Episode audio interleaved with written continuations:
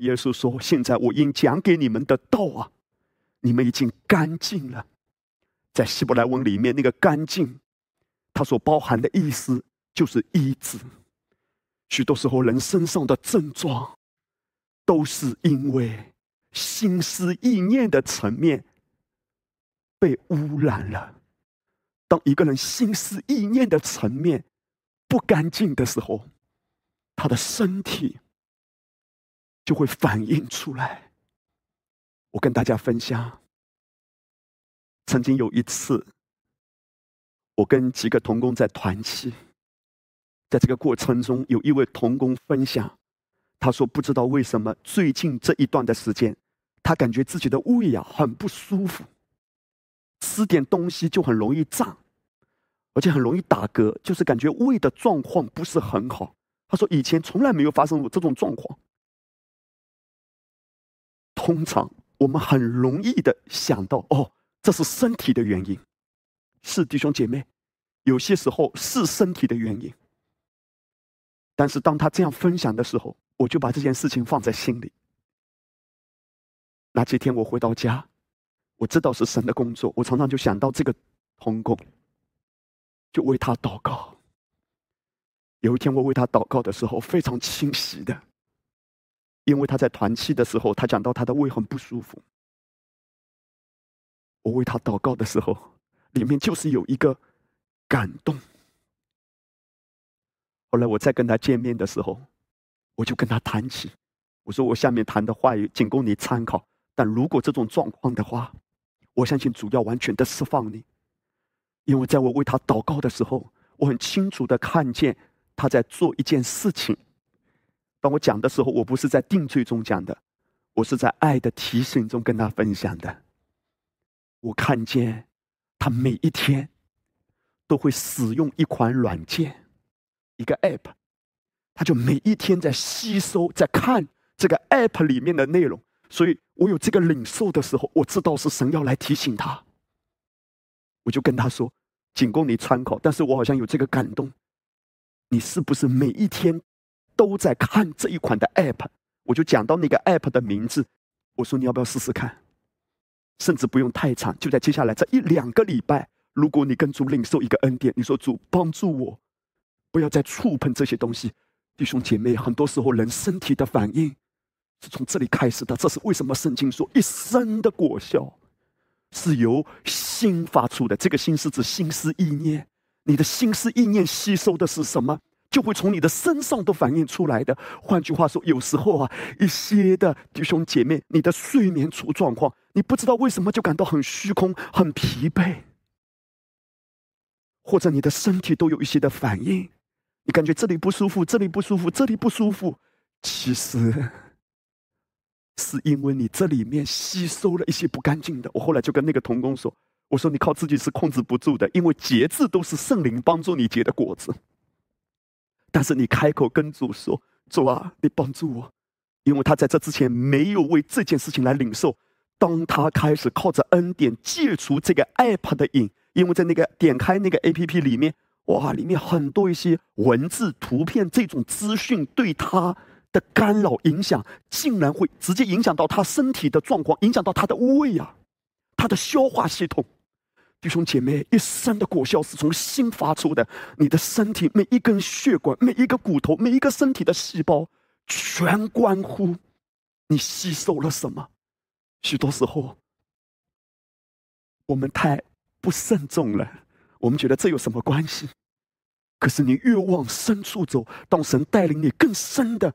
要被提升的时候，你会越发慎重思维的健康。我很感恩的。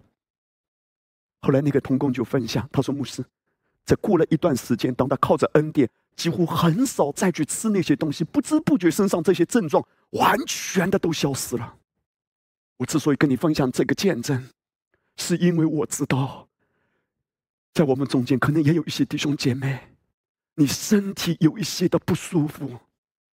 今天主也要来释放你，靠自己是克制不住的。你看的，你听的，你所吃的，会决定你成为一个怎样的人。当这个疫情发生的时候，有时候我们看外面的环境，我们会情不自禁的跟着这个世界一起焦虑、恐惧，为明天忧虑。如果我们关注这世界的新闻，不忧虑是不可能的。可是今天主要给我们这个应许，因为在他的话语中隐藏着丰富的启示。当我得着神给我的这些话的时候，我越发坚定的知道，在基督里的你我，拥有何等大的盼望啊！永远都不缺，这不是一句口头禅。永远都不缺，这不是自我安慰。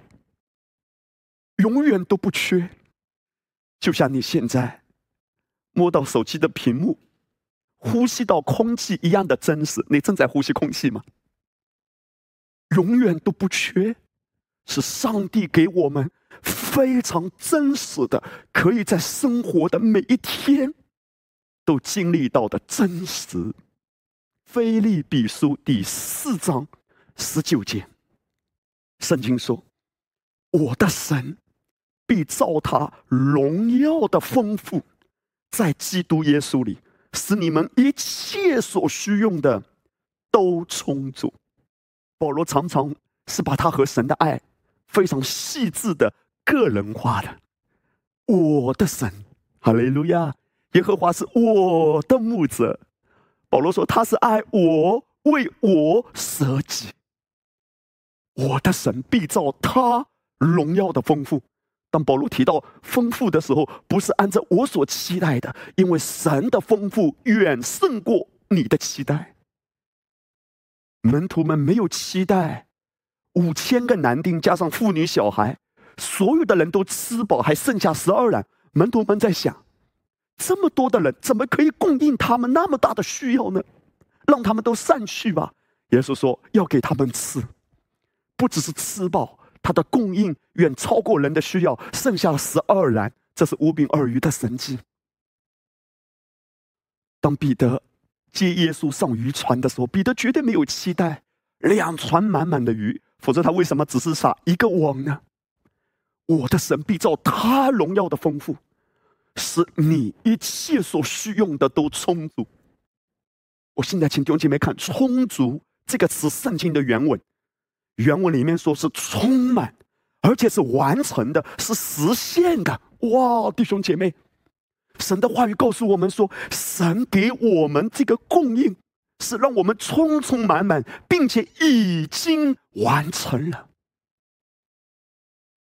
弟兄姐妹啊，先抓住这个应许，好不好？无论你现在生活中有没有经历到，最重要的是认定。主给你的话，也许你觉得我缺一部车，我缺一套房子，我缺一笔钱。如果问你你缺吗？我猜每一个人都有一张清单。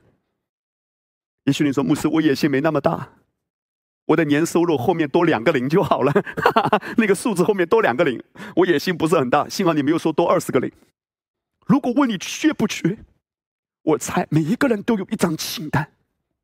可是保罗怎么说？我的神必照他荣耀的丰富，使我一切多少一切所需用的都充足。保罗的意思是什么？我永远都不缺。哎，保罗，你永远都不缺。不要忘记啊，弟兄姐妹，保罗讲的这一段圣经是在腓立比书第四章十九节。现在我让弟兄姐妹看这一段圣经的上面。在十二节和十三节，保罗讲了什么？他说：“我知道怎样处卑贱，也知道怎样处丰富，或饱足，或饥饿，或有余，或缺乏。谁是谁在，我都得了秘诀。我靠着那加给我力量的，凡事都能做。在这些不同的环境里，其中他列举的是饥饿、缺乏。”挑战重重，哎，你明明说神使我一切所需用的都充足，然后又说是我也遭遇了缺乏、贫穷、饥饿，不是很奇怪吗？一方面说主使我一切都不缺；另一方面说是我遭遇过这些挑战，但是我得了秘诀。其实完全不矛盾。因为当保罗谈到神使我一切所需用的都充足的时候，保罗谈论的是灵界已完成的真实。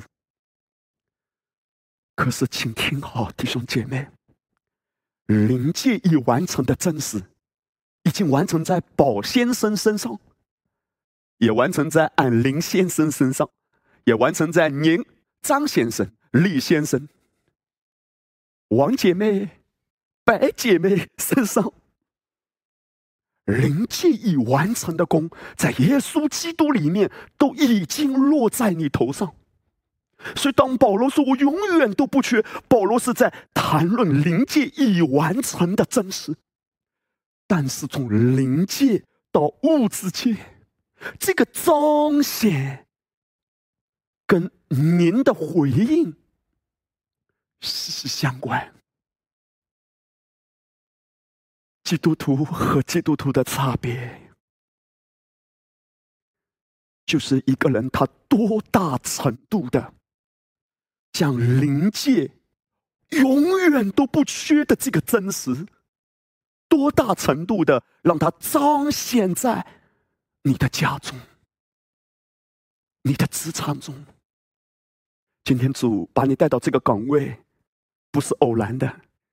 今天主让你在某一个行业，绝对不是偶然的。无论在什么环境中，神都可以超越这世界的缺乏，让你在你所处的环境中经历永远都不缺的灵界已完成的真实。以撒在那地耕种，那一年有百倍的收成。那一年是什么年？是风吹草低见牛羊的一年，对不对？那一年是家家户户都大丰收的一年，是吗？如同你所知的，那一年是极其荒凉，所有的人都离开那个地方，下到埃及。所有的人都恐惧，都忧虑，都在唉声叹气，说经济下滑，民心摇晃，人心惶惶。以撒那一年。我不要什么百倍的收成，甚至我不期待什么五倍、十倍，我只要保持往年就那一年状况比较好的那一年的水准就好了。你有没有过这种想法？当挑战来、当风浪来的时候，主啊，我甚至不要期待更多，我只要保持以前的水准就好了。弟兄姐妹，主知道有时候我们的祷告是小鼻子小眼睛的。主啊，什么亚比斯的祷告？我不期待什么扩张我的境界，不需要，不需要，保持以前比较好的水准，我就满足了。可是弟兄姐妹，圣经为什么要记载这些故事来刺激我们呢？或者圣经是不是太夸张了？以撒那一年有百倍的收成，太夸张了，百倍啊！可是就算是百倍。跟灵界已完成的真实相比，又算得了什么呢？因为在末世，教会正在迎来一场财富大转移。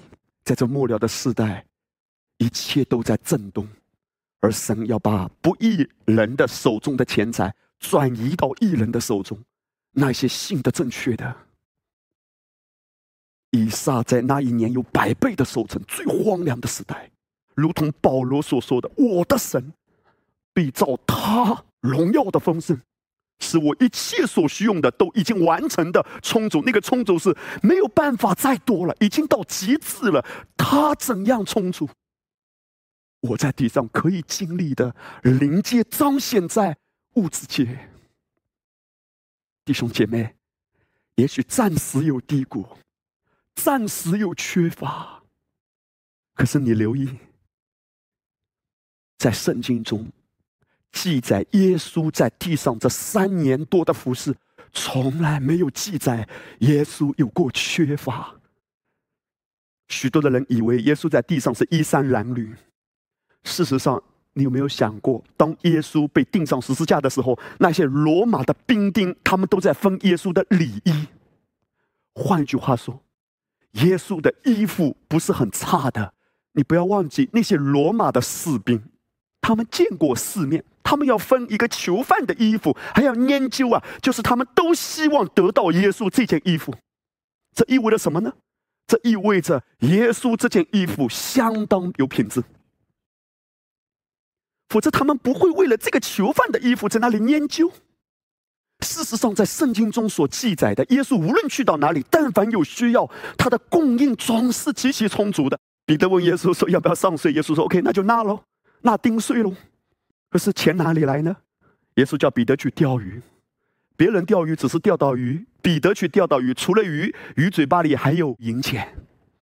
当他有需要的时候，无论什么方式，神都可以极其丰富的供应他。甚至当彼得再一次被主呼召，在约翰福音最后一章记载，耶稣重新挽回他，因为耶稣在那一个加利利的清晨说：“彼得，你爱我吗？你爱我吗？你爱我吗？”然后彼得说：“说啊，我靠着自己根本不能的，我只能用朋友的爱爱你。”耶稣要的就是这个，因为耶稣不要让彼得用夸口的。肆意的觉得我还能够用无限永恒的爱来爱耶稣，不能的。当彼得承认他自己不能爱耶稣，说：“OK，我要的就是这个答案。从此之后，你来跟随我吧。”当彼得再一次被唤醒，他的护照。而那一天，耶稣让彼得他们打上一百五十三条大鱼，轻轻松松，哈利路亚！一百五十三条大鱼。可以卖很多钱，我相信彼得那一天早晨把鱼卖完之后，把钱乖乖的交给他太太和岳母。哈利路亚！彼得来跟随耶稣，你看到了吗？当耶稣呼唤彼得的时候，都让他占个大便宜。当他有需要的时候，是那么简单，从来没有缺乏。耶稣一无所有，是在十字架上为我们成了贫穷，而不是在他服侍的年日。事实上，在耶稣基督还有玛利亚、约瑟他们逃往埃及之前，神已经透过东方的博士为他们预备了足够的黄金，还有其他的香料。耶稣从来没有缺乏，连他的衣服都很值钱、很珍贵。弟兄姐妹，如何让灵界已完成的那么丰富的真实，彰显在你的物质界？当我们重生之后，在每天的生活中，神给我们最好最好的礼物，就是将他的话语赐给你。除非你先看重这一点，当你看重这一点，灵界就开始向物质界涌流了。当神曾经用这些话向我解明的时候，我的心真实的被触动。一个人。你怎么知道他在属灵上还是个婴孩呢？你看他每一天所关注的，包含他来到主面前的祷告。我不是说你祷告错了，神就不垂听。事实上啊，很多时候我们的祷告都是不太准确的。我们的祷告很多时候可能不是求在主的心意里的，但既或如此，因为耶稣的忠保。神还是怜悯我们，神还是垂听我们的祷告，并且让我们丰丰富富经历恩典。可是，如果我们的思维是错的，当你领受恩典的时候，就有拦阻。就算你的祷告没那么准确，耶稣还是有恩典、有怜悯。但是，如果你的思维不准确，以至于祷告没那么准确的时候，你领受他的恩典就会有障碍。一个属灵的婴孩，当他祷告的时候，他很容易祷告什么呢？他很容易祷告他生活中所缺乏的、看得见的物质的层面。主啊，给我一辆车；主啊，给我某一件衣服；主啊，给我某一样东西。弟兄姐妹，一个婴孩，当他还不太懂、不太明白的时候，他来到主面前，他只会求这一些物质层面的。请听好，就算是这样的祷告，阿巴父还是爱你的。他蛮有怜悯，蛮有慈爱。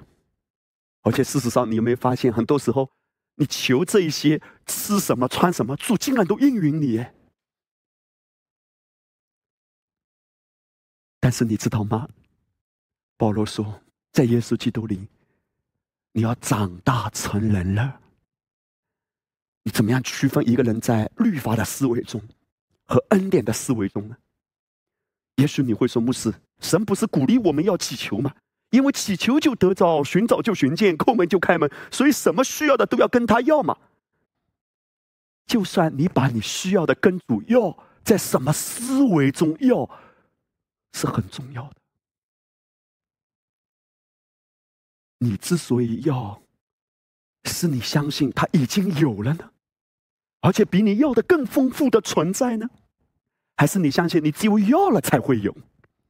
马太福音七章七节，耶稣说：“你们祈求，就给你们；寻找，就寻见；叩门，就给你们开门。”这一段圣经我们都非常熟悉。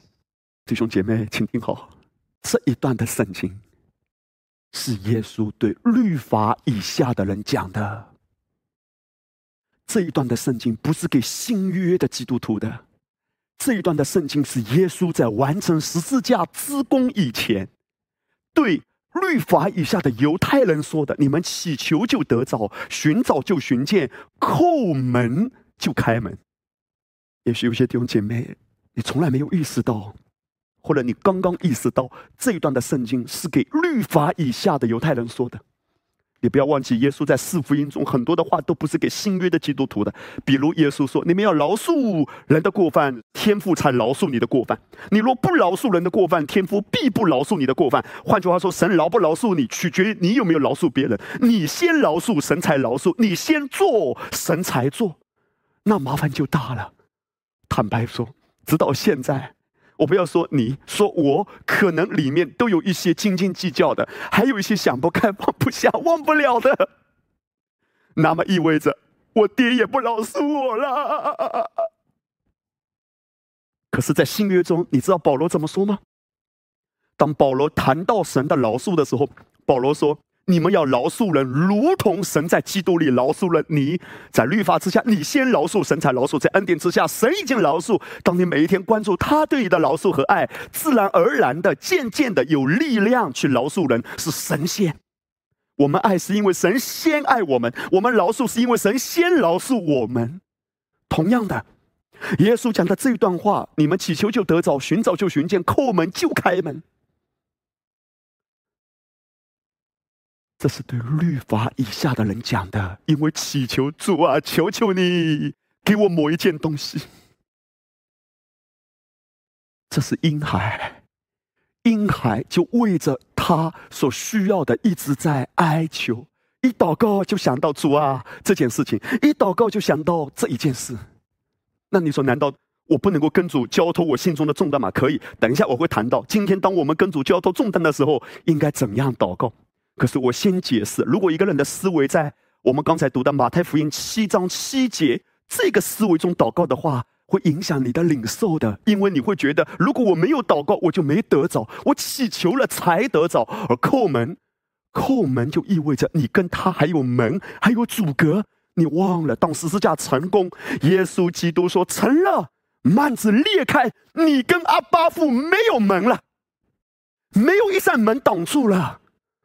幔子裂开，今天在恩典之下，你知道正确的思维是什么？哥林多前书三章二十一节才是你我今天正确的思维。保罗在这里说：“无论谁都不可拿人夸口，因为万有全是你们的。”当初曾经把这些经文向我写明的时候，我的心极大的得着自由。主说。在恩典之下，你正确的思维是：万有都已经是我的，万有都是我的。不要再祈求才得着，不要再寻找才寻见，不要再叩门才开门。借着十字架的完工，万有都是你的。这就是保罗说的：“我的神必照他荣耀的丰富，使我一切所需用的都充足。万有都是我的真正属灵的思维，真正成熟的神的孩子。正确的思维是样样都不缺，万有都是我的，健康是我的，平安是我的，供应是我的，一切生命中所需要的都已经是我的。万有，你告诉我哪一件事情不包含在万有之内？可是你看。”当一个神的孩子没有这个启示的时候，他依然每天在挂心他的生活。其实比担心你的财务危机更需要挂心的，是你认识基督吗？比起你挂心你的孩子更需要挂心的，比挂心你身上某一个症状它何时消退更需要挂心的，其实不应该用“挂心”这个词。或者说，更需要关注的是，你是不是真正认识到，在基督里这几个字到底意味着什么？在基督里，弟兄姐妹，在基督里是一个地方。容许我用这样的话语来跟你分解：在基督里是一个地方，你在基督里就不可能又在别的地方。如同今天我正在这个跟你分享话语的。直播间，我在这个直播间就不可能同时在大街上。如果此时此刻你在大街上看到另外一个我，请相信我没有孪生兄弟，可能长得有点像吧。我在这个地方就不可能在别的地方。我在基督里，你看到保罗，他是圣经所有的新约作者中最喜欢用这个词的。在基督里，我们已经得着了他的产业；在基督里有永恒的盼望；在基督里享受他的爱。保罗很喜欢用的这个词就是在基督里。如果你看保罗书信，你会周而复始的一次一次的看见保罗说在基督里，在基督里，在基督里，在基督里。因为他的思维中，在基督里是一个地方，你不可能在基督里同时又在贫穷里，同时又在疾病里。No，不可能的。在基督里就等于在丰富里，在健康里，在上帝所预备一切的产业里，这是一个临界真实的产业，这是一个真实的地方。你在基督里，你正在基督里，我的神必照他荣耀的丰盛，死在基督里的我，在基督里意味着什么？圣殿旁屋的第三层是充满黄金，充满荣耀。弟兄姐妹，万有都是你的，他会彰显的。你只是照着神的法则，让他彰显出来。这就是为什么大卫说：“必有恩惠慈爱随着我。”随着我的意思，就是在基督里，我所拥有的一切，他会自动彰显。Yes，Lord，他会自动彰显。这样你就能够理解为什么神说。耶和华所赐的福使人富足，并不加上忧虑，不需要忧虑的，因为他自己会彰显的，他自己会彰显的，好事情会追着你的。你需要一个工作上的机会吗？我不是说你不需要投简历，投简历也没问题。可是神会不只是把你带到一个工作岗位，神会给你一个。供应你、祝福你的一个平台，你更主要的只是一个工作的机会，甚至只是一个糊口的工作。但神要给你的远比你要的更多，因为不是照着你的需要，而是照他荣耀的丰富。Yes，他会彰显的。哥林多前书三章二十一节，保罗在这里说：“无论谁都不可拿人夸口。”我们看圣经一定要看上下文。哥林多前书第三章。一到六节，弟兄们，我从前对你们说话，不能把你们当作属灵的，只能把你们当作属肉体，在基督里为婴孩的，因为在你们中间有嫉妒、纷争，这岂不是属乎肉体，照着世人的样子行吗？第四节，有说我是属保罗的，有说我是属亚波罗的，这岂不是你们和世人一样？第五节，亚波罗算什么？保罗算什么？无非是只是照主所赐给他们个人的引导，你们相信。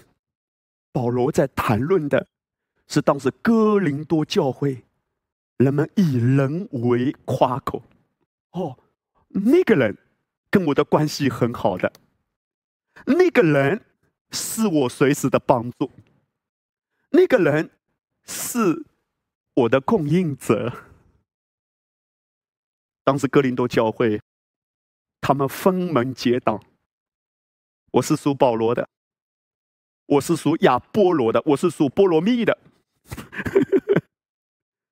他们就谈到他们自己和某一个领袖的关系。你知道为什么人会这样夸口吗？因为当一个人他不知道他在基督里已经拥有一切的时候，他会觉得某一个人。才是我的依靠，某一个人才是我的供应者。三章二十一节，保罗说：“无论谁都不可拿人夸口。”你为什么不需要拿人夸口？因为万有全是你们的。什么叫贫穷？贫穷是关乎你对你产业的认识。你知不知道，你什么都不缺啊？在基督里是一个地方啊。是一个装满金子银子，以色列百姓带着金子银子出来，那个房间里有健康、有荣耀、有产业，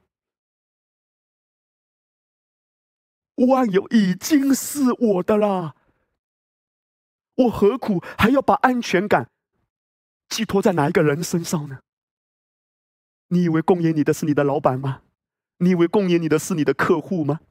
哦，为什么我相信？今年我一定生意做得很好，你知道吗？如果一个人在职场上，他现在心情比较好，哎呀，为什么我现在心情比较好？因为我那个大客户他还跟我保持生意的往来。哇，别人啊，我听说那个客户都跑了。别人啊，我听说原来那个客户跟他生意做得比较好的，结果没想到那个客户也倒闭了。哥林多前书三章二十一节，圣经说，无论是谁都不可拿人夸口。你认识谁都没有用。如果你不认识基督，你还是贫穷。这个世界上有许多的人穷到只剩下钱，可是你知道吗？他所剩下的看起来富足的钱，其实他心中依然没有安全感的。因为当他觉得跟某一个人的关系出了问题，或者某一个客户有摇动的时候，他里面又开始惧怕了。很多富足的人每一天都提心吊胆。但是有一些可能看起来现在眼前没有那么富足的人，却有无比的喜乐，因为他知道我已经有了，现在我只是让他已经有的彰显出来，彰显出来。在腓利比书第四章，保罗说：“我知道怎样处卑贱，也知道怎样处丰富，或饱足，或饥饿，或有余，或缺乏，随是随在，我都得了秘诀。”我靠着那加给我力量的，凡事都能做。什么意思？那个秘诀让我在什么环境中依然有盼望，依然有喜乐。我有一个秘诀。保罗的意思是说，这些暂时的缺乏根本不能够搅扰我，根本不能够拦阻我，因为我有一个秘诀。我知道，这一切都是暂时的。我知道艰难是暂时的，我知道激活身上有症状是暂时的，因为我有一个秘诀，那个秘诀可以帮助我超越这些的环境，超越眼前的缺乏，超越眼前的症状，它会康复的。贫穷会变为富足的。我们要谈论的就是这个秘诀。彼得后书一章第三节。刚才是保罗得到了启示，现在同样圣灵也启示彼得。圣经怎么说？神的神能已将一切多少啊？一切关乎生命和金钱的事赐给我们了。神荣耀的大能已经成就了一个工作，一切关乎我生命和金钱的事都已经给我了。曾经，我怎么理解这节圣经呢？我把这节圣经理解的很属灵化。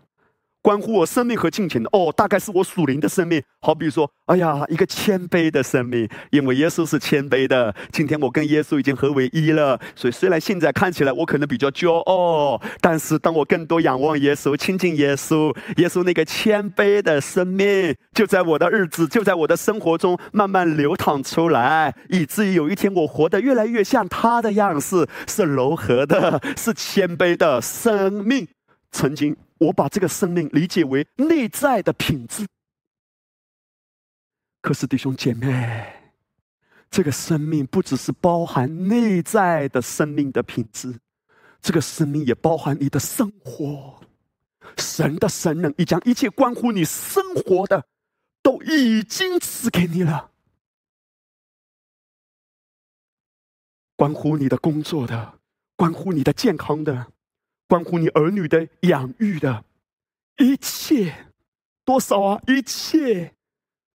马太福音六章二十五节，耶稣说的：“我告诉你们，不要为生命忧虑，吃什么，喝什么，穿什么。”以前我想到马太福音第六章的时候，我自然而然的就把它误解为耶稣讲到的是不要为生活忧虑，吃什么，喝什么，穿什么。因为吃什么，喝什么，穿什么，耶稣讲到都是生活层面的嘛。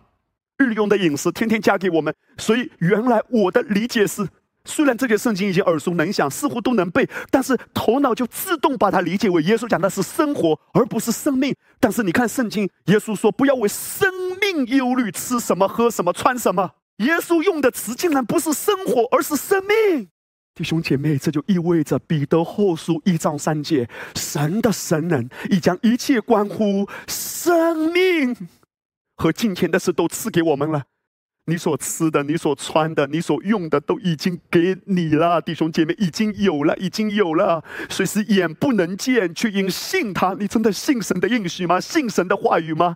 虽是眼不能见，却因信他，就有说不出来、满有荣光的大喜了。虽然我的肉眼可能还没有看见，但是我依然有满足的大喜了，因为我知道有啦，有啦，主啊。关乎我生命的一切有啦，关乎我孩子一生的需要有啦，这就是主给我的话。他说：“你不要忧虑，不要为你的孩子忧虑。”你真的相信我的话吗？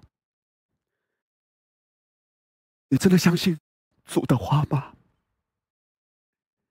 有啦，神给我的话语就是关乎你孩子一生的需要，因为只要你的孩子是重生得救的，我怎么知道我的孩子已经重生得救了？因为心里相信，口里承认，我知道我宝贝的孩子，他真的已经重生了。若不是圣灵感动，没有一个人口称耶稣为主。我知道我的宝贝孩子小约、小易、小妍现在还不会说话。还不会口称耶稣为主，但是我知道他也在基督里已经被拣选的小约、小乙，他们每一天都呼喊耶稣主啊、主啊、主啊！如果不是圣灵感动，他们不会如此的。这就意味着关乎我孩子一生的需要，不是我为他预备的，已经在基督里，耶稣都已经为他预备了。关乎你的孩子一生的需要，我们中间的爸爸妈妈，今天牧师以神的慈悲来彼此劝勉。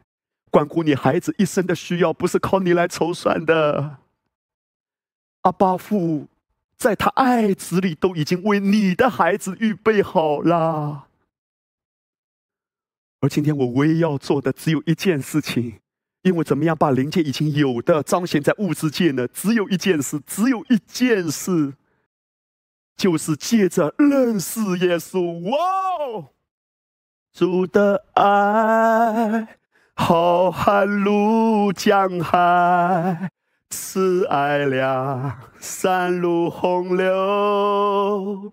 主为我设计成救赎，啦啦啦啦啦啦啦，谁能忘记你的大爱？谁能停止赞美你？我一生仰望跟随主，从今世直到永远。当我得到这个启示，主对我说：“你真的爱你的孩子，你这一生最重要的就是关注一件事，教导他关于耶稣基督的真理。”其实我后来跟我孩子讲一番话，我真的有犹豫过，但是我后来还是靠着主的恩典跟他讲。我就跟我孩子说：“我说宝贝，你知道你一生中最重要的是什么吗？”他们原先反映出来的是写作业，其实看起来这是他们现在最重要的，对不对？可是每一天最重要的是先来到耶稣面前，跟耶稣说话，而且是听耶稣的道。我祷告。他们从小把这个真理扎下来，因为弟兄姐妹，如果他们更多认识耶稣，关乎他们一生的需要，他们以后人生的道路，他们的发展，耶稣亲自负责的。耶稣亲自负责，不是我来筹算的。我唯一如果真的要操心的话，我只操心一件事：他对主的认识和对主话语的认识。那个认识也包含着关系。比起写作业，还有更重要的事，就是话语。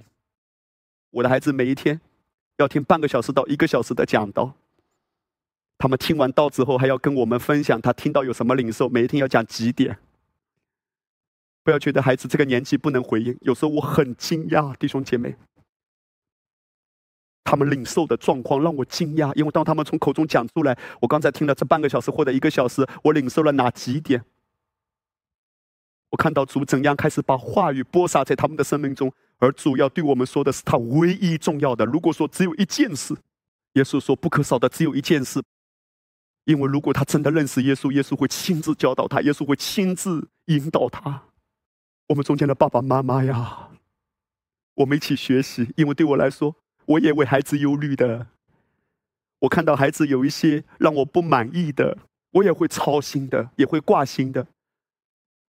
但是我一次一次被主提醒，尤其是当主记得这些圣经向我写明的时候，主说：“关乎你孩子一生的需要都已经有了，在基督里都已经预备好了。你现在不是因为我是牧师，所以我才要把孩子去听到，把孩子教导的好好来认识耶稣，不是，而是因为他们是神的宝贝，我也是神的宝贝。对我来说，最重要的就是耶稣说的不可少的，只有一件事，只有一件事。耶稣是不是太夸张了？”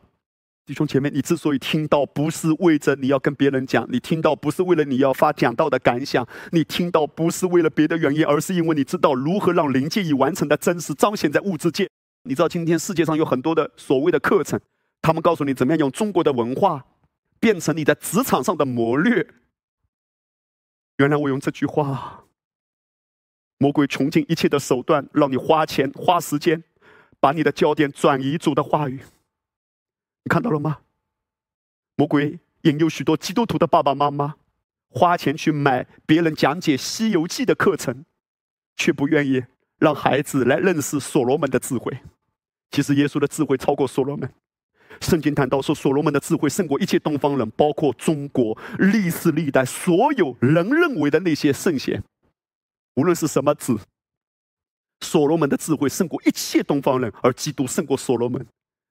一切孩子所需要的都已经有了，而他唯一要做的，就是在认识耶稣的过程中，一切灵界的完成之功都会彰显来。换句话说，当你的孩子更认识耶稣的时候，关乎他一生所需要的机会、智慧、处理事情的应变能力，包含勇气，所谓的人的意志力，还是需要的勇敢、需要的毅力，都是圣灵帮助他从灵里面流出来，而不是凭着人的悟性、凭着人的意志力。非常可怜的这个世界，当他们没有连接永恒的时候，人只能靠着人的方法。哇！我们要训练孩子像美国特种部队一样的勇气和意志力，因为当一个人没有在基督耶稣里和永恒的生命的源头连接的时候，人只能求助于人自我的力量。人肉体的力量，因为他们不知道还能够从救恩的泉源那里欢然取水。可是，在基督里有另外一条路，世界有世界的计划，你有你的计划，你的计划就是在基督里认识他唯一的路。这就是为什么圣经说各样的恩惠平安，记着认识耶稣唯一的路。耶稣说：“我就是道路、真理和生命。”各样的恩惠平安都唯一的、单单的、不可少的一件事，记着认识耶稣基督。一切的智慧、勇气、爱、平安、喜乐、能力，各样的智慧，在职场上的，在学习中的一切都要加给你，一切 everything，在生命的道路中，一人的如何越走越光明的各样的一切有啦。主说：“来认识我，教导你的孩子来认识基督。”我不是说孩子不需要学习。如果你的孩子很喜欢学天文学，可以学习，但是学这一切之前，认识基督。如果你的孩子要学一门外语，很好，在这之前认识基督。我很感恩，平约瑟牧师在他过往的讲道中，一直一直强调单单是基督。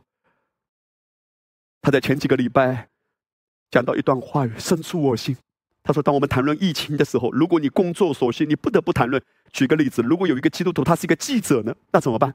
因为他每天都要看到疫情多少人爆发，他要不得不要看这些数据。本身他是一个记者，或者他是一个媒体的编辑，他不得不要去做这个工作的。屏幕是说也没关系。当你看完这一些之后，你来提醒自己说：让我们现在谈论耶稣吧，哈利路亚。”以谈论耶稣开始，以谈论耶稣结束。也许你工作所需，你不得不接触这世界上形形色色的人，甚至你工作的原因不得不去接触那些人一些世界的观点，每一天都要来搅扰你。可是，既或如此，让我们谈论耶稣吧。以谈论耶稣开始，以谈论耶稣结束。如果你没有人可谈，就自己跟自己谈吧。哈利路亚！不要让你在职场上跟人谈了一些世界的话语之后，让世界的话语停留在你里面。不。我要让基督到来冲刷掉这些谎言，因为一切临界完成的工作，在你认识耶稣的过程中，全部都会显明出来。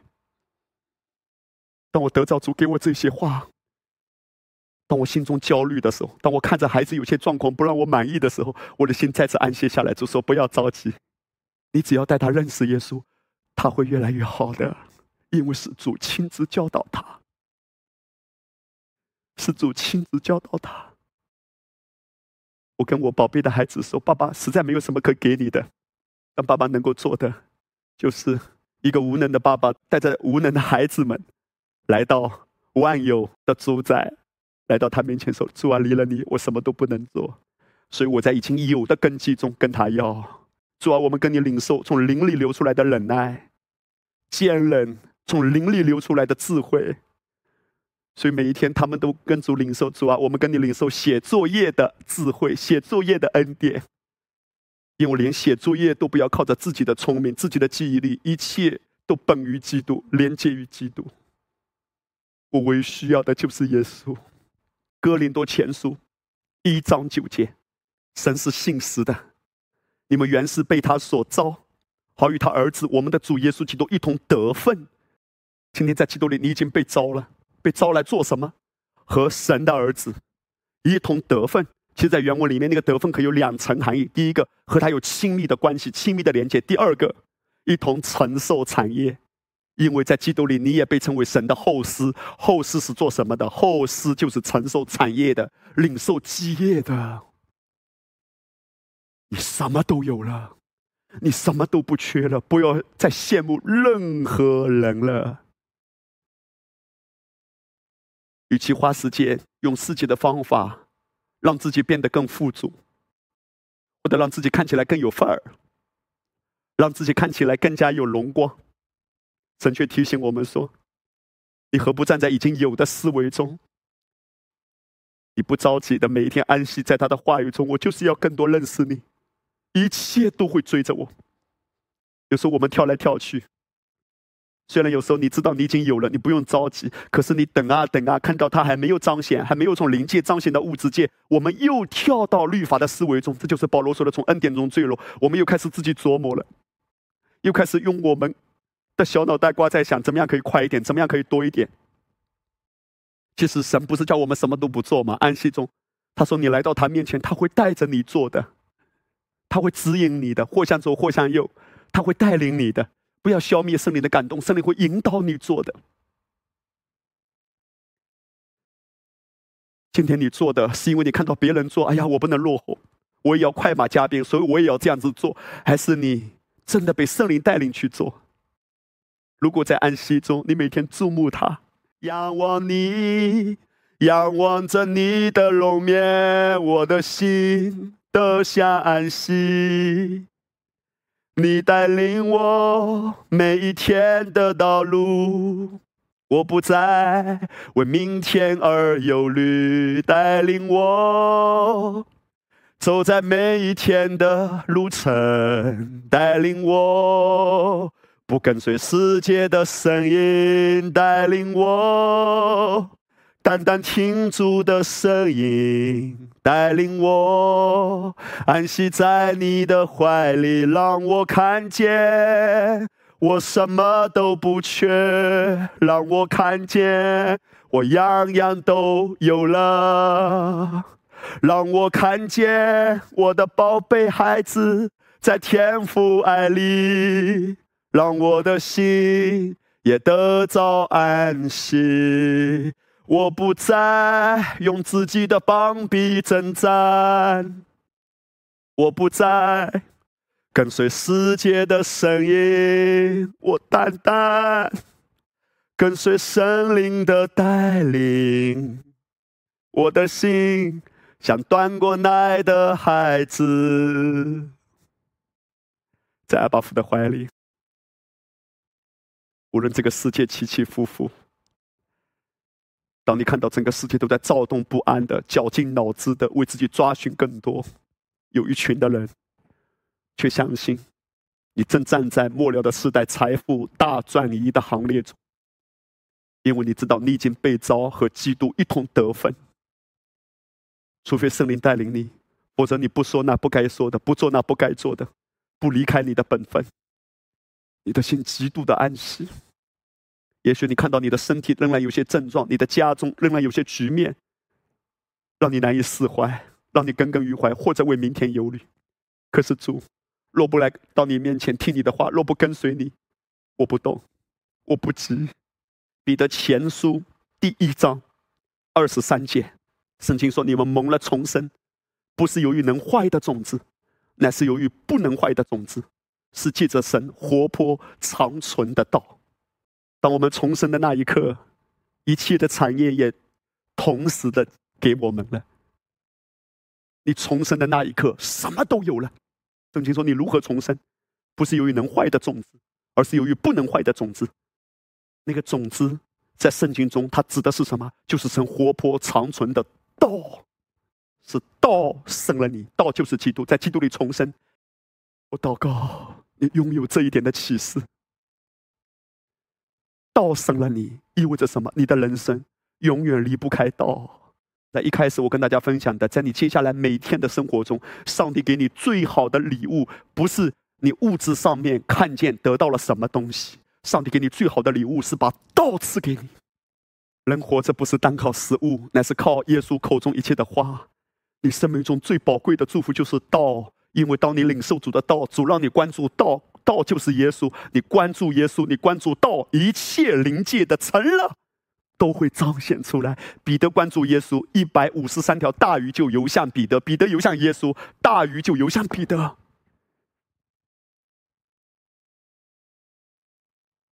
因为是道生了你，道生了你的意思就是你跟道永远不能断开的，你每一天都需要活在你的源头。道生了你的意思就是道是你的源头啊。在一开始，我也跟大家特别提到了一个见证：一个弟兄，他身上有很多的不舒服，包括他的胃很不舒服。后来我有感动，我觉得神在提醒他，因为他吃尽了世界上很多分别善恶的信息，那些东西都启用他自己的聪明，告诉他说怎么样在职场上发达，职场成功的八条铁规定律，人际关系成功的十条法则。在金融危机中让你发家致富的五个秘密通道，世界上充满了这一些知识。可是你在基督里，你唯一的路就是一个跟随圣灵。我告诉你，连那些写这些文章的、教导你怎么样发达的人，他自己都不一定成功。有多少曾经被人追捧的所谓的成功学大师？或者人眼中成功的企业家，到最后都沦为别人眼中的笑柄。这个世界所谓的成功是那样的虚弱。你今天依然在羡慕的很多在聚光灯下的所谓赫赫有名的人物，你不知道他们每一天多么提心吊胆。我听到，直到今天，依然在人眼中极其成功的一个国内的企业家，他说：“我最大的遗憾就是我现在，我的生活已经完全没有自由。其实不只是他外面没有自由，他也谈论的是他的心没有自由，因为他牵挂太多的事情。如果人用自己的手来建造的人，就一定要用自己的力量来维持。你没有办法有那么大的财富之后，依然可以安然的睡觉的。”可是，如果耶和华所赐给你的，你必不会忧虑，因为一切都是主赐的，也会主来维护。弟兄姐妹，不要让世界的人教导你什么叫成功。我后来就跟那个弟兄说：“你要想一想，道生了你，可是你竟然不被道维持，维持你生命的是道啊，是道。”他按着自己的旨意，用真道生了我们，叫我们在他所造的万物中，好像出熟的果子。你看到雅各也得到这个启示：神用真道生了我们。你每一天都需要道来维持你，你永远都不缺。因为当你被道重生的那一刻，那呼召你和他的爱子一同得分的天赋。已经把他爱子所拥有的产业，同时也赐给你了。灵界已完成的真实，如何让这个真实彰显在你的物质界，自然而然追着你。不要让《三国演义》教导你怎么样在职场上成功的法则，不要让世界的知识来维持你每日思想的营养。我领受恩典福音，我非常感恩神，让我真的尊重自己。什么叫真的尊重自己、爱自己？就是让我看到，原来我的心是这样的珍贵。我的心只配得耶稣和他的话语来居住。这个世界一切的学问，这个世界一切的知识，不配得占据我的心，因为我所需要的一切智慧知识，圣经说一切智慧知识都在基督里藏着。每天认定基督，所有神已经给我的智慧、平安、能力、喜乐、健康。全部都会涌流出来，渐渐的，也许不会一下子都喷出来，可是它会不断的涌流。我走到哪一步，所有的一切，神都已经给我的，都会涌流出来的。这条路我向来没有走过，我不知道教会明天会如何，我也没有想过教会会走到今天这一步，可是，一切都是主做成的。我也知道，关乎教会前面的路，神都预备了。有时候我常常觉得自己是这样的软弱，我不知道怎样来牧养教会。可是主说：“你只要来跟随我，关乎这个教会，你前面要怎样带领大家，神都已经预备了。我只要跟随耶稣。曾经，因为里面的自卑，我去找寻很多的的知识，让自己看起来更有文化。我读一些经济的书籍。”读一些文学的书籍，读一些哲学的书籍，因为我里面很自卑，我想借此来武装自己。可是当我领受恩典福音主说，你唯一要认识的就是基督。我不是说世界所有的东西碰都不能碰，可是不要花太多的时间去关注这一些。你真正的养分，in Christ，在基督里，你的创意在基督里。你的健康在基督里，你的财富在基督里，你前面的方向、属灵的敏锐在基督里，万有都本于他，已经有了。你如何教养你的孩子？我也不会啊。直到今天，我也常常有挫败感啊。可是回到基督里，灵界会彰显在物质界。我是今天晚上邀请你，我知道阿巴夫的呼唤，回来吧，弟兄姐妹，把你的焦点，把你的时间回到主的话语里吧。不要完成一个任务去听到，回来吧，回到主的话语，跟主说：“主啊，我手机上是不是有太多别的资讯了？我手机上会不会有别的太多的 app 了？我每天会不会被太多别的东西给分散了？有一些短视频的软件会不会真的偷窃了你的时间？”你很想成功，可是你发现成功总是追不上。你很辛苦的在追逐，其实是成功追你的。回来吧，弟兄姐妹，回到耶稣基督的话语里，单单以他为满足吧。离了基督，什么都不能的。除了听到，你还可以阅读主的话，鼓励你读保罗书信，甚至背诵默念主的话语，为自己有这样一个领受。我唯一需要的就是基督，就是基督。主耶和华是我的帮助，我唯一需要的就是基督。有时候你听牧师讲道很好，但不要忘记，自己也可以读圣经的，自己默想主的话。不要让你立志说我要发愤图强，现在我把什么都扔掉，我只要耶稣。如果你靠自己的意志力，三天之后，甚至不要三天，你都克制不住的。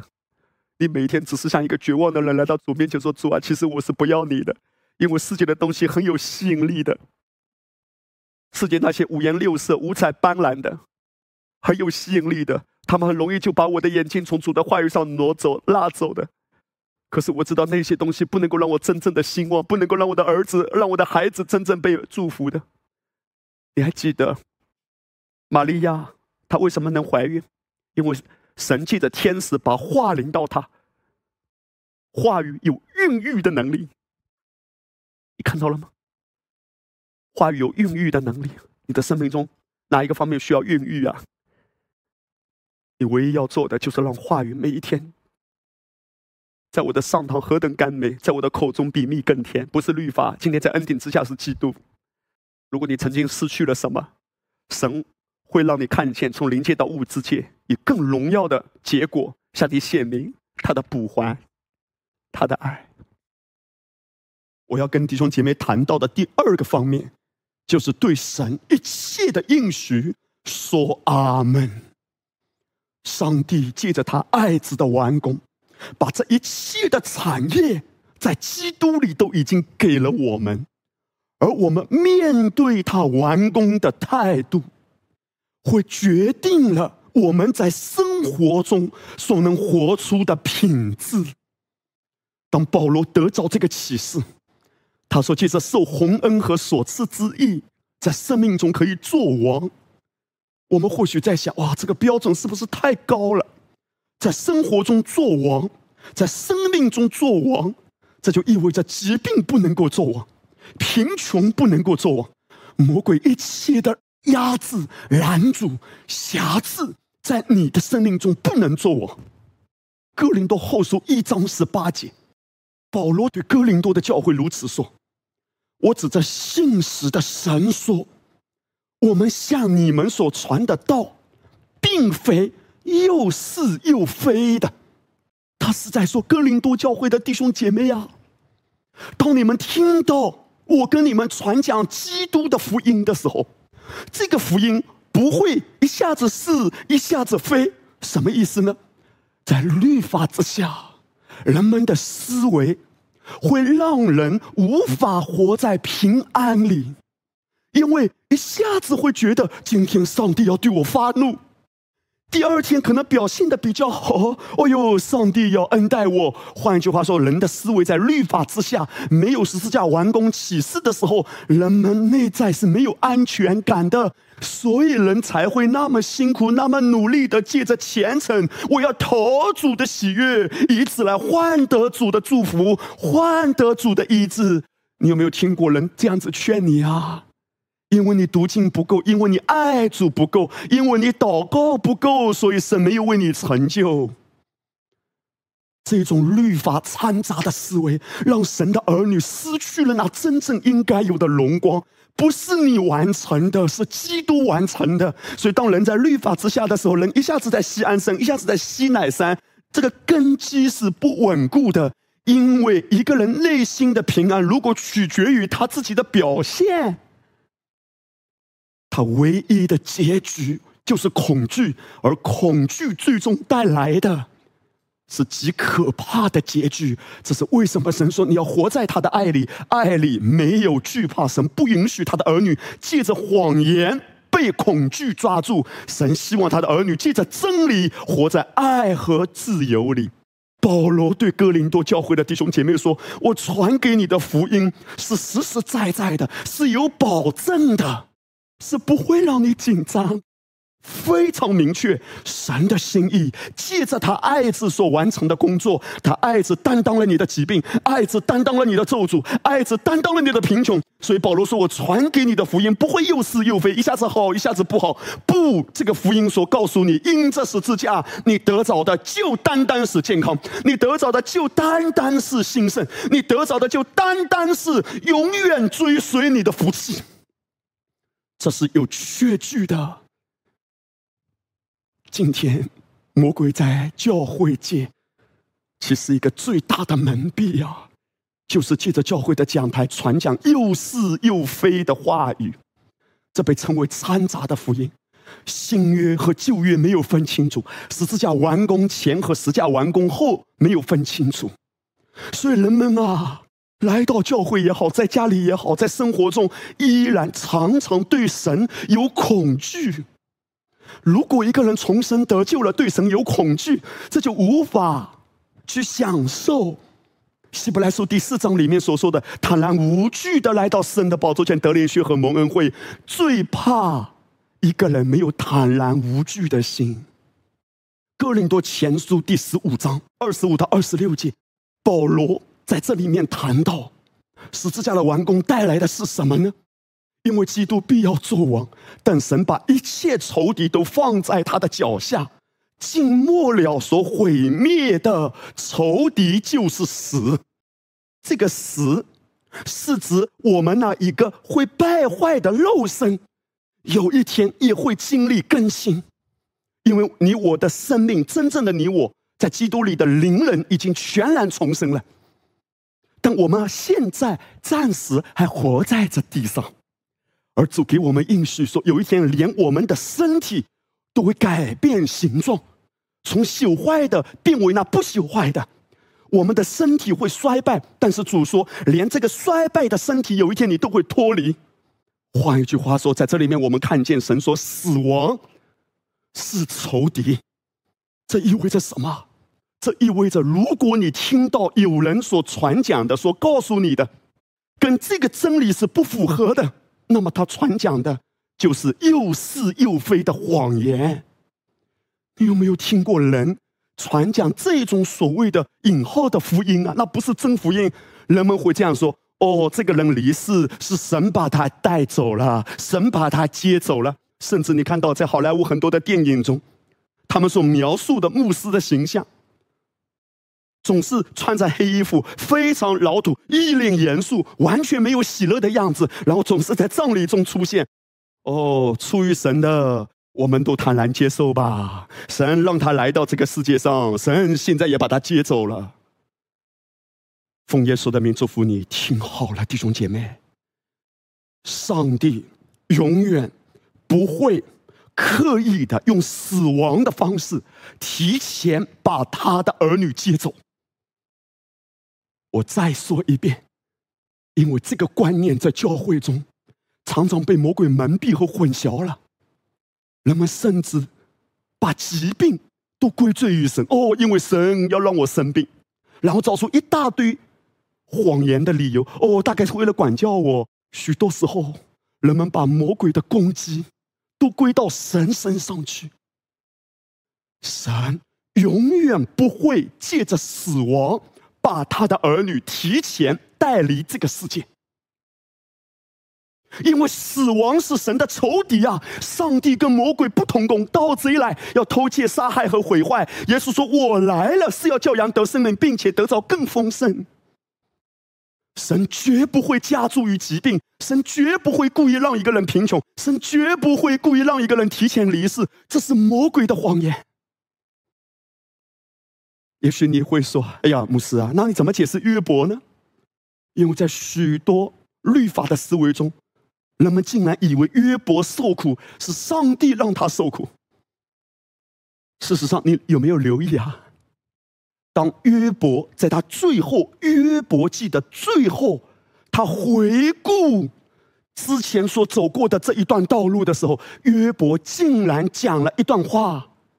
他说：“我从前风闻有你，现在我亲眼看见了你。”约伯的意思是说，我原先对神的认识只是分文，很肤浅的，很表面的。我以前没有真正认识神，但很遗憾的是，人们竟然把约伯对神的误解当作真理耶！哦，赏赐的是出于耶和华，收取的也是出于耶和华，耶和华的名是应当称颂的，心态很好。但不代表这个认知是正确的。你知道，当耶稣在地上的时候，甚至有法利赛人以为耶稣之所以能赶鬼，是靠着鬼王来赶鬼。难道他们的观点是对的吗？虽然也被记载在圣经里，约伯的话虽然被记载在圣经里，但不代表这是神的心意啊！赏赐的是耶和华，收取的，如果你留意，收取其实它字根所代表的一个含义，竟然是偷窃。盗贼来，无非要偷窃、杀害、毁坏。耶稣说：“我来了，难道他来了也要偷窃？不，他来了是要补还，是要使你得丰盛。所以约伯当他在最后回顾曾经对神很粗浅的认识，他说：‘我从前只是分文啊。’”约伯后来说：“我现在我亲眼看见了他，我真正认识了这位神。那么约伯最后认识的神是怎样的神？是魔鬼诚然把约伯搞得七零八落，搞得倾家荡产、家破人亡。但上帝让约伯在凡事上都经历双倍的补还，双倍的牛羊和各样的家禽，双倍的产业，也双倍的儿女。”虽然在地上的数目没有增多，可是牛羊没了就没了，但儿女原先的都已经在天上。约伯的结局在约伯记四十二章，这是约伯对神真正认识之后，约伯的结局是什么？他又活了一百四十年，得见他的儿孙直到四代，日子满足而死。弟兄姐妹，日子满足而死，那是约伯的结局。什么叫似是而非的？你表现的好，神使你长寿；表现的不好，神故意让你短命。你若爱主，神就来医治你；若你爱主不够，神就借着折磨、抢夺、击杀你的家人来管教你。这种邪恶的观念。是在教会过往的历史之中，魔鬼渐渐的渗透在教会的讲台上，以至于直到今天，很多人对上帝依然没有坦然无惧的心，一来到主面前就亏欠啊，亏欠啊，亏欠啊。十字架到底完成了什么呢？保罗是这样斩钉截铁的说：“我传给你的不是似而又非的。”为什么保罗要强调这一点？因为这一点攸关生死啊。如果一个人没有这样坚固的根基，原来我说他绝不可能在安息中活出做王的生命。诗篇九十一篇在最后的时候也如此说，这代表神的心。神说：“我要使他足享长寿，将我的救恩显明给他。”宝贵的弟兄姐妹，神的心意是什么？就是一个使你足享长寿，不只是长寿，而且是让你充充足足的享受那个长寿。这意味着，如果你有长寿却没有健康，那是很痛苦的。你可以想象一下，一个人可以活到一百五十岁，但他每一天到最后都被疾病折磨，他如何能够享受那个长寿？这意味着神不只是使你长寿，而且使你健康、蛮有活力的。与此同时，神也绝不让你缺乏，你才能足享长寿。一个人信的正确，才能活得正确。或许有人有这种困惑，也许会说：“牧师啊，那为什么我曾经为我的家里的长辈？”我很渴慕的跟主领受，我为他的疾病来到主面前寻求，但你可能很忧伤的说，我最后迎来的是让我很痛心的结局，他离世了。我们每一个人，神都给我们自由意志的，你无法替代他做选择。也许在他生命弥留之际，他看到了永恒的光，甚至他遇到了耶稣。只是你不知道，你看他的状态是在昏迷中，但是他在灵里可能遇到主了，所以他自己本身是有自由选择。也许主问他：“你要回天家还是留下来？”或许他自己做了一个选择。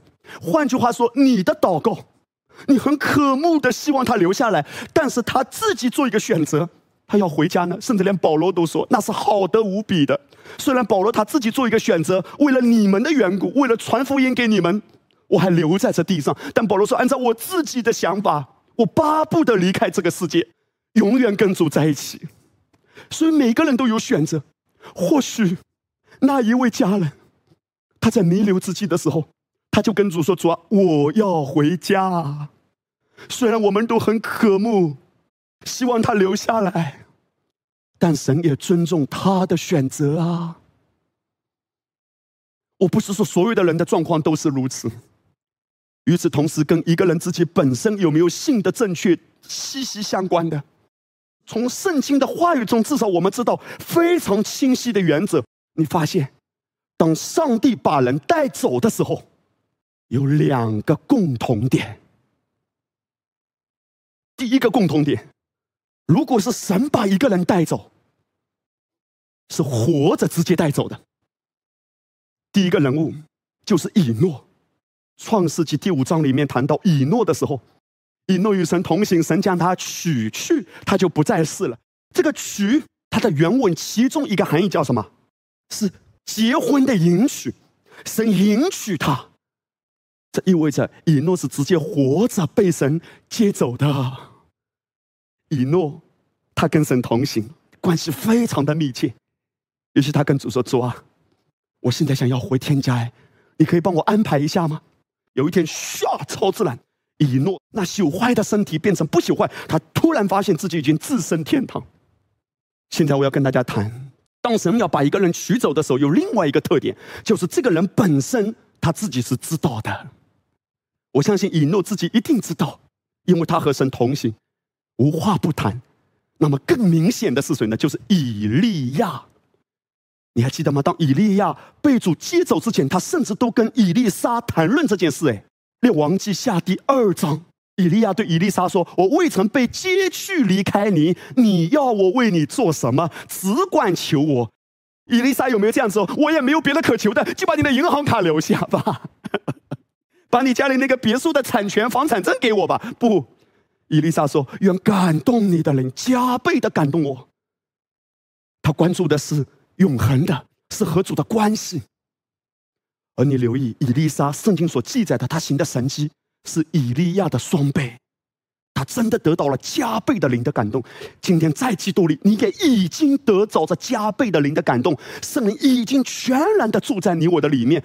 可是，按照我们刚才所谈论的。当神要接去一个人之前，第一是活着接走的；第二，他自己本身提前是知道的。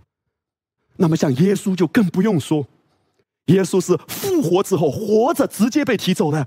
第二，耶稣也是跟门徒们谈论他要被接走。你看到了吗？无论从旧约还是到新约，神绝不是用故意让一个人先死了，然后把他接走，因为神的心意是要让人足享长寿啊。这是神的心意，这是真正的福音。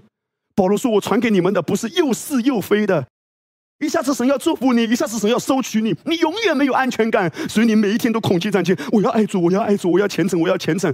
神不是把我们从律法这个奴役之下又带到他里面做奴役，绝不是坦然无惧的来到施恩宝座前。而其实我们也了解，到末了的时代，主要接我们回家的时候，第一。也是活着把我们提走的。第二，当他接我们之前，虽然我们不知道具体是什么时候，但他也提前已经告诉我们了。真正的纯正的福音，带给人的是百分之一百的安全感，是有十足的确据的。这意味着。若是在你身上有任何的症状是非法的，就是现在奉耶稣的名，所有压制在你身上的症状彻底的离开你，奉耶稣的名。这些都是非法的，因为十字架已经担当了。这是神的应许，神说：“我要使你足享长寿。”而你我的态度是什么？阿门。对神的应许说阿门吧，哈利路亚。主啊，我知道你的心意就是要让我健康，让我兴盛，让我的家都蒙福。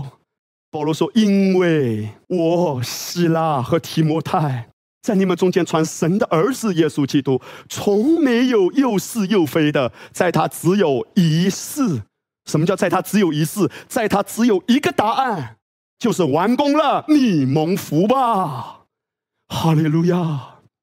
今天我们不是谈要废掉律法，这是魔鬼故意拿来攻击恩典福音的一种蒙蔽的谎言，说：“哦哟，恩典福音的人都说要废掉律法。”我们是要谈到十字架已经完工了。耶稣基督说：“我不是要废掉律法，而是成全律法了。”耶稣已经成全律法，所以今天你不是要做的多完美，表现的多么标准了，达到神的标准了，神才接纳你。是借着十字架已经被接纳了，已经得产业了。你的态度是什么？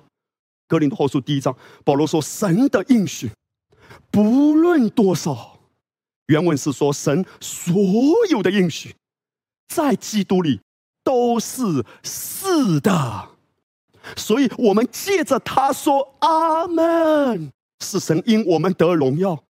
这些从灵界到物质界如何成就？神给我们一条路，说：“你只要对他的应许说哇，弟兄姐妹说阿门。”原文只意如此说：神所有的应许，你要以一个响亮的“是的”来回应。非常特别的是。其实，在 NLT 译本也是这样翻。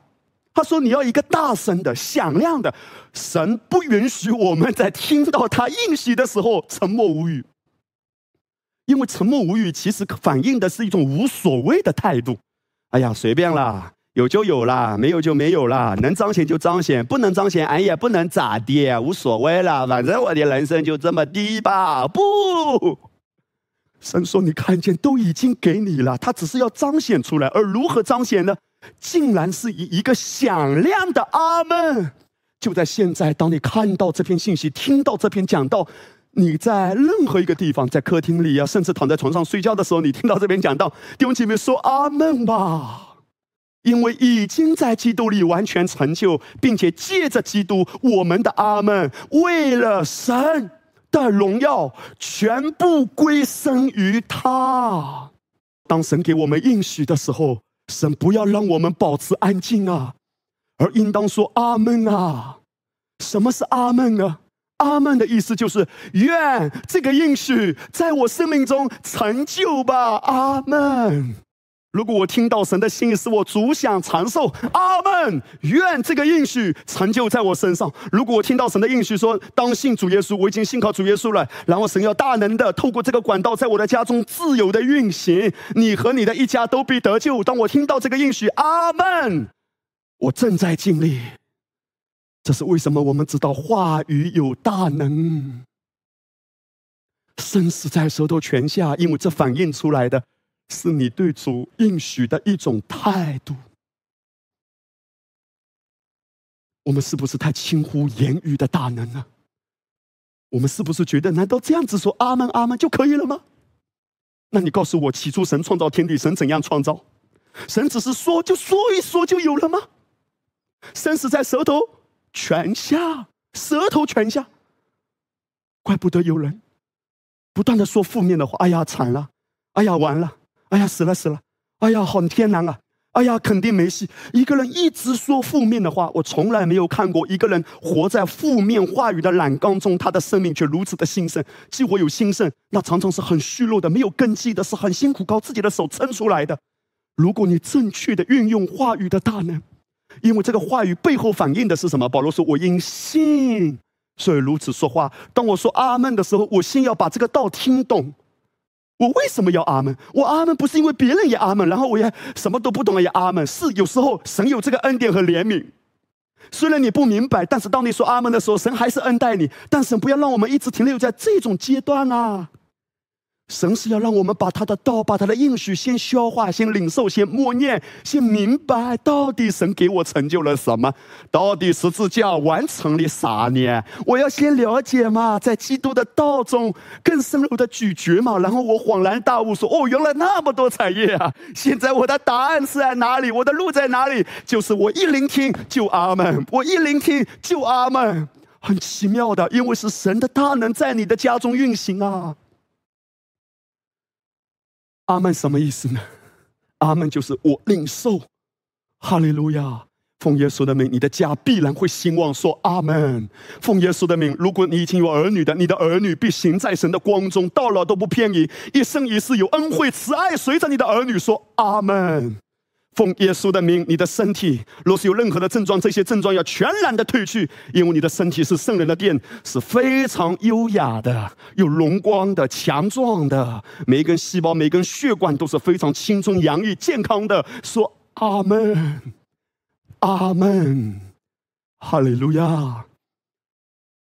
我们都知道，今天神让我们伸出信心的手，来治去这些产业。可是“信心”这个词是从哪一个词延伸出来的？创世纪十五章，亚伯兰信耶和华，耶和华就以此为他的义。那个“信”希伯来原文竟然源自于“阿门”的字根。哎，换句话说，每一次你回答“阿门”，这都是一个信心的表达，意思就是说我领受这一切的应许。你看犹太人，虽然他们中间很多的人还没有接受十字架完工的福音，没有接受耶稣是他们的救主，可几乎他们在旧约中，神也在旧约中告诉他们话语的重要嘛。所以当他们相信旧约中的一些应许是给他们，而他们愿意去宣告出来的时候，神依然把许多的祝福成就在这个民族身上。如果你去耶路撒冷哭墙的旁边，你会看到。有许多的人，他们在哭墙边拿着圣经，他们一边弯腰一边在那里读。他们不是看圣经，他们是读圣经，因为他们要宣告出来。他们懂得运用话语的大能。小小的犹太民族，人口不到全世界的百分之零点三，但他们的影响力却是举世无双。话语说出阿门。这是神定的法则哎，在哥林多后书第十三章第一节，保罗如此说：“他说，凭两三个人的口做见证，句句都要定准。上帝一个口嘛，他向人吹气，漠视书写圣经的人。所以书写圣经的人把它写出来。今天传道人一张口说出来，而你听到了神的应许，你有一张口说。”阿门，句句都要定准。这意味着，神巴不得我们不要轻忽他的产业。神巴不得你和你的家活在新生里，脱离魔鬼的压制。弟兄姐妹，有时候一些局面啊，我们在自然的层面是无能为力的。我们已经精疲力尽了，尝试了很多人的方法，没有看到突破。神说：“你何必自己这么辛苦呢？你愿意安息在我脚前，听到我的道，你就答阿门。这意味着什么？这意味着当你答阿门以前，你要专注的聆听啊！如果你什么都没有听进来，你的阿门其实是飘在空中的，因为你都不知道到底神在对你说什么。”这个阿门，都是在启示中回答的。有时候我们鼓励教会的传道人、牧羊领袖，当你跟人分享话语的时候，你自己本身要有启示。而现在我要鼓励你啊，弟兄姐妹，连答阿门都需要在启示中答阿门，就是你真的听懂了，你真的有这个启示。当你阿门出来的时候，在灵界里，这个力量极大的，灵界到物质界的彰显。话语就是桥梁，哈利路亚。当以色列百姓进入迦南美地的时候，神透过摩西告诉他们，要把十二个支派分成两波，各六个支派，上两座山，一座是基利新山，一座是以巴路山。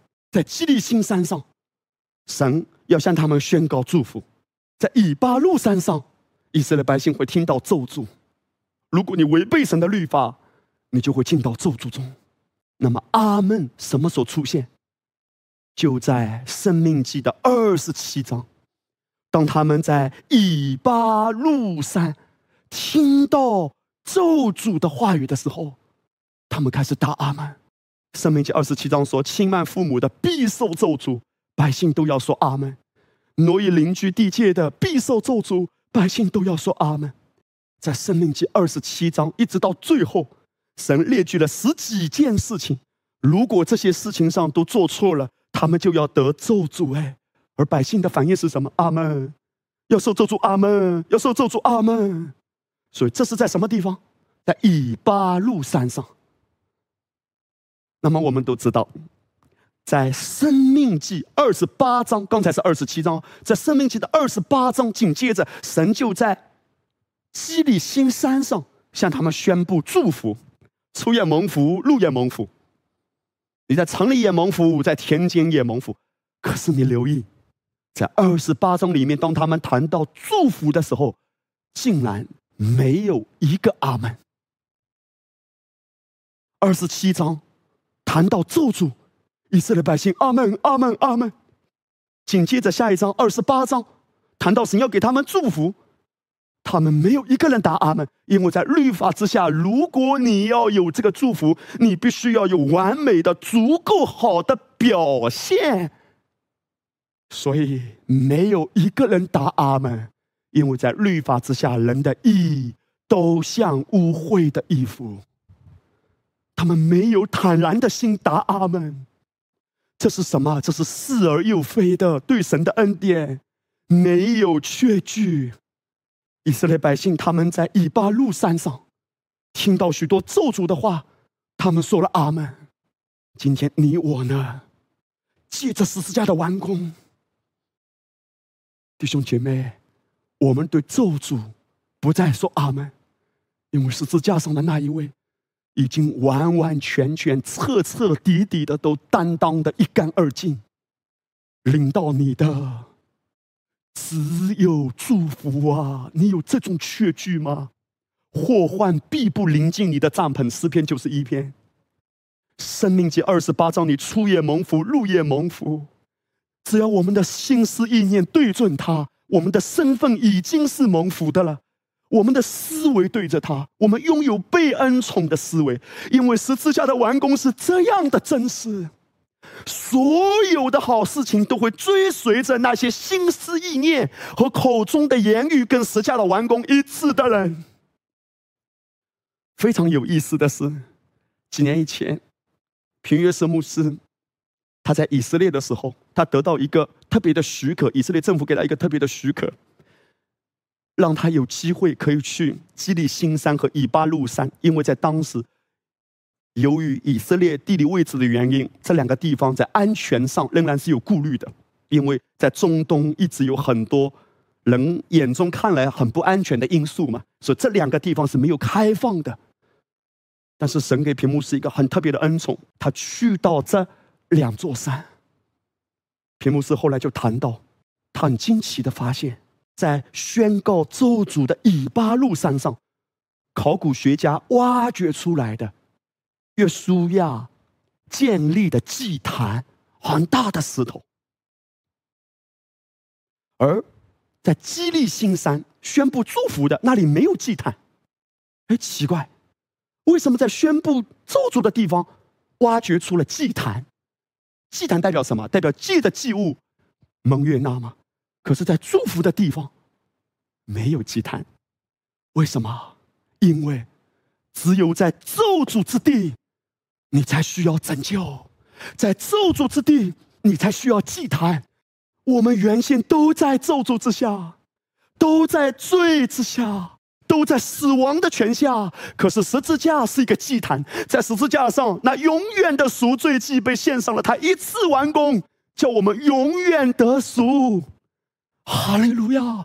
你已经被拯救了，不是借着你的行为，不是借着你的意，你已经完完全全被拯救出来了。现在你只要说阿门，阿门。疾病不属于你，阿门。你的家都转向耶稣，阿门。你的生活，你的日子像黎明的光，越走越明亮，阿门。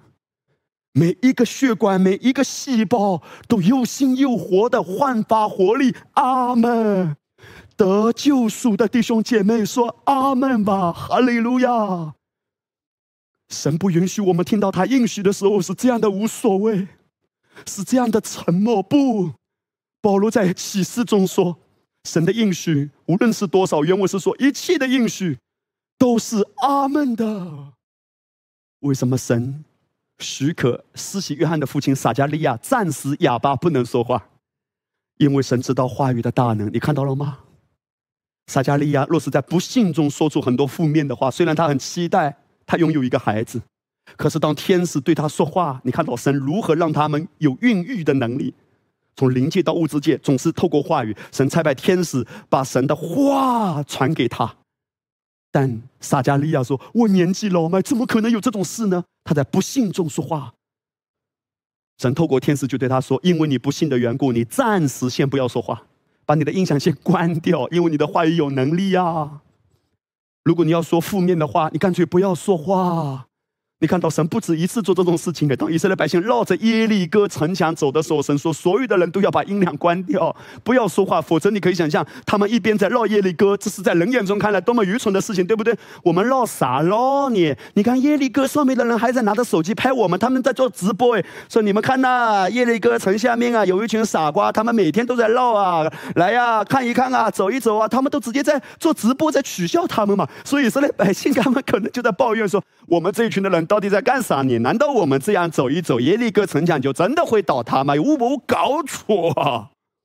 上帝说：“我知道你们会说啥，干脆音量关了，谁都别说话。”现在我们看另外一个人，神也透过天使对他说话：“蒙大恩的女子玛利亚，神要使你怀孕生子，主耶稣肉身的母亲玛利亚。”虽然玛利亚刚开始有点不明白，但是她后来。